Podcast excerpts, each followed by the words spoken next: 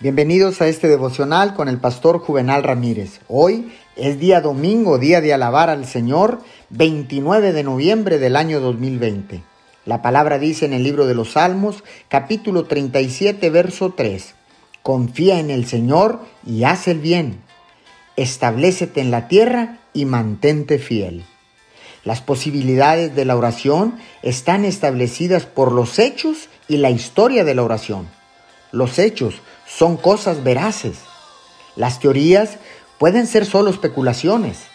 Las opiniones pueden estar equivocadas, pero los hechos son confiables.